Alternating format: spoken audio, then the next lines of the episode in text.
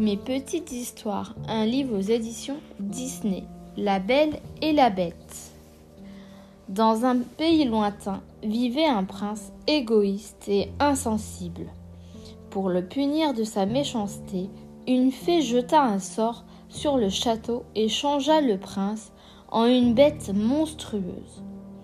Sa seule chance de retrouver une forme humaine se trouvait dans une rose magique. Avant la chute de son dernier pétale, la bête devrait aimer une femme et s'en faire aimer en retour pour briser le charme. Sinon, il conserverait l'apparence d'un monstre pour l'éternité. Les années passent et l'histoire du château maudit tombe dans l'oubli. Jusqu'au jour où Belle, une ravissante jeune fille, aperçoit l'étrange palais.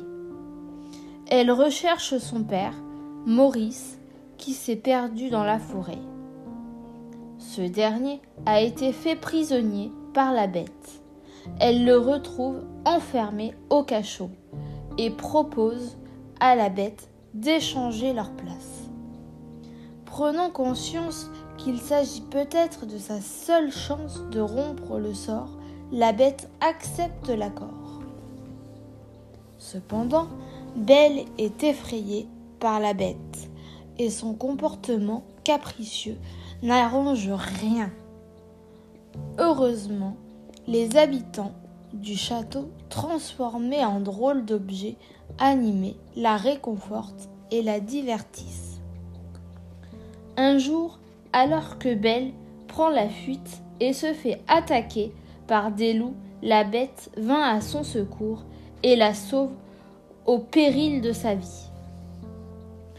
À leur retour au château, Belle, reconnaissante envers la bête, le soigne. Elle ne veut plus s'enfuir, intriguée par ce monstre finalement pas si, pas si effrayant, et même bon et attendrissant. De balade dans le parc, en lecture devant la cheminée, un lien fort se tisse entre les deux personnages. Malheureusement, Maurice, le père de Belle, tombe gravement malade. La bête libère Belle de sa promesse et la laisse rentrer chez elle pour prendre soin de lui.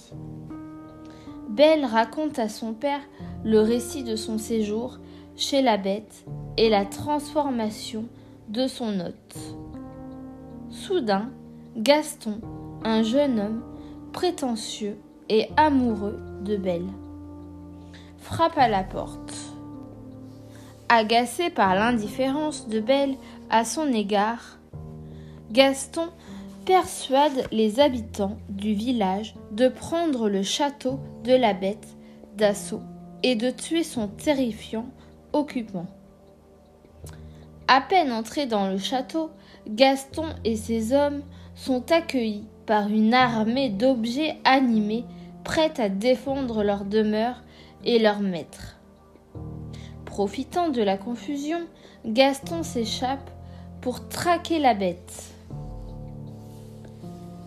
Il la retrouve et la blesse gravement.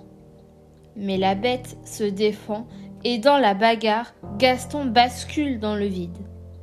Belle rejoint la bête, mourante, et lui avoue son amour. Une pluie d'étoiles magiques les entoure alors. Le sortilège est rompu. Tous les occupants retrouvent leur apparence humaine et le château resplendit à nouveau. La bête déclare sa flamme à Belle et se transforme en beau jeune homme. Désormais, ils vont pouvoir vivre heureux jusqu'à la fin des temps.